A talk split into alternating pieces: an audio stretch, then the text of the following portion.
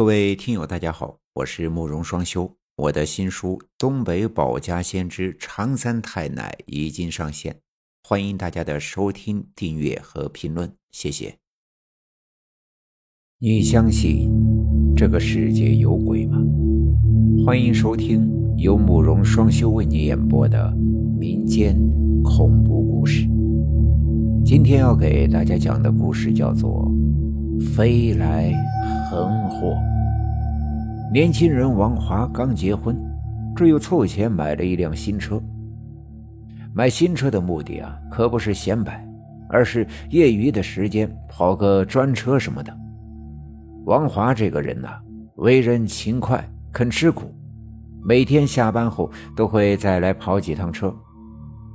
这样，除了那点死工资外，他还能赚点外快。累啊，是累了点可是靠着勤快多赚点钱，那心里也特别的舒坦。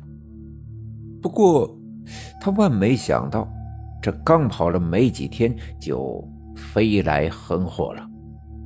那天晚上，他跑到十点多，正准备回家，突然有东西砸到了他的车顶。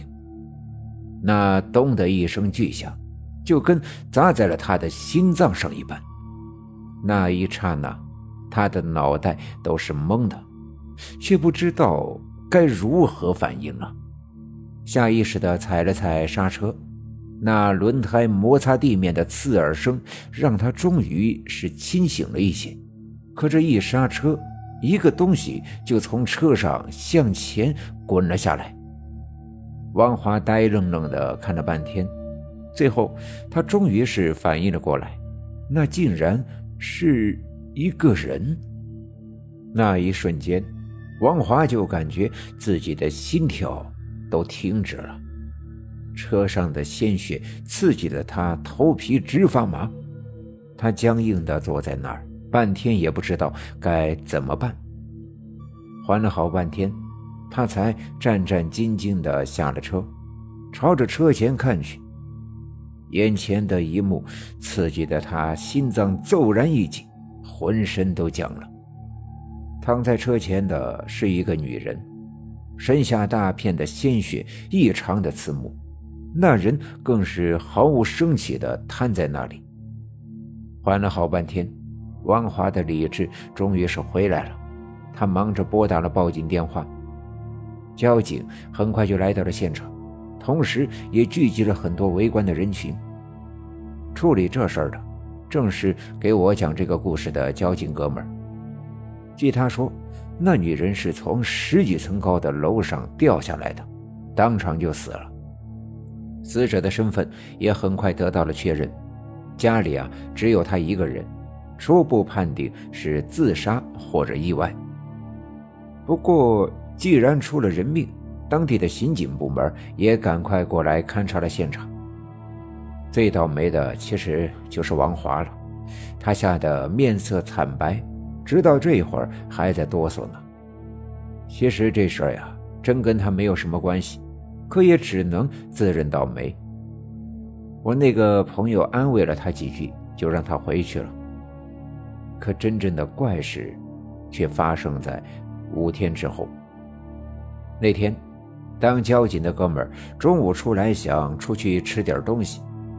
交警队倒是有食堂，可天天吃也吃够了，于是就想出去换换口味。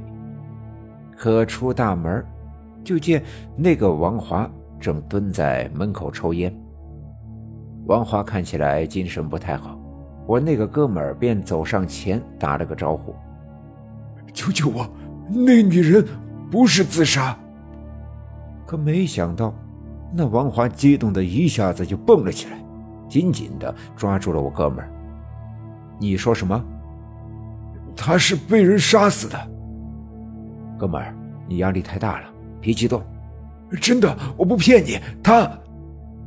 我哥们儿听他那前言不搭后语的话，还以为是他从那个事儿上还没缓过来，便安慰了几句。他这几天……一直给我托梦，说他死的冤枉。可谁知王华竟开口说了一个特别诡异的事：我跟好几个人说过，可是没人信我。那哥们儿继续说：“他说这几天晚上呀，他连续梦到了那个死去的女人，因为受到了惊吓，这几天他一直都睡不好。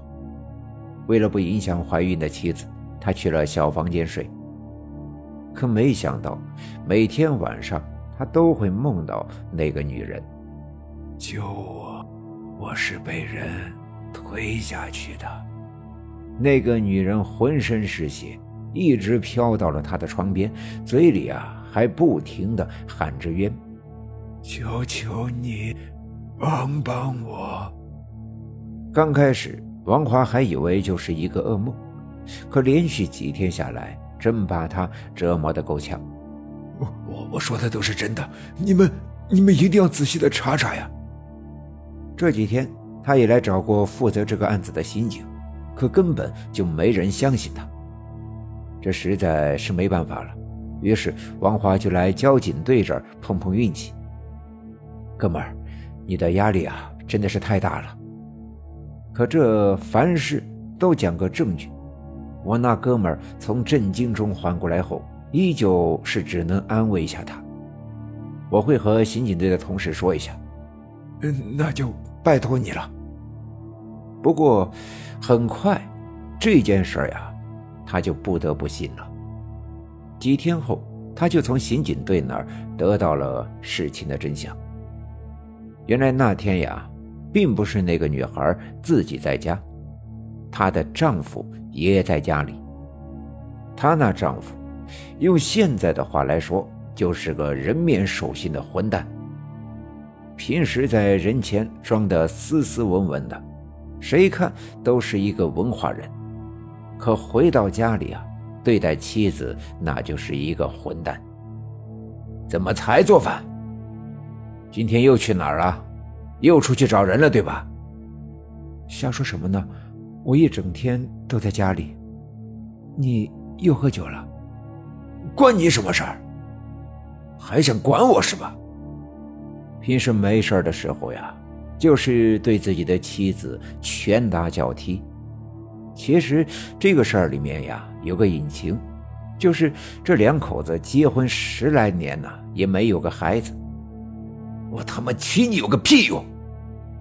当时去医院检查的时候，是他妻子身体的原因，可是他在外面一直说自己不在乎，他有多爱自己的妻子。可回到家呀，就天天找借口发脾气，对老婆是非打即骂。而且一次比一次厉害。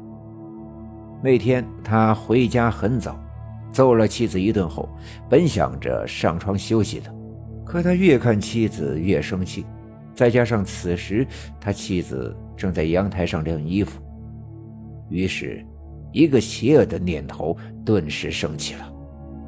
他一头就把妻子从阳台上撞了下去。看到妻子摔了下去。他忙着返回公司，还特意被人看到，伪装自己不在场的证据。本以为这事儿会天衣无缝，可他小看了公安机关的办案能力。再加上王华的反馈，公安机关很快就找到了证据，抓捕了这个败类。之后，王华去交警部门办理手续。我哥们说，当时再看到王华的时候。王华的精神啊，就好多了。本集已经播讲完毕。如果有喜欢民间恐怖故事的朋友，可以加入我们的粉丝交流群，用我的声音去播读你喜欢的故事。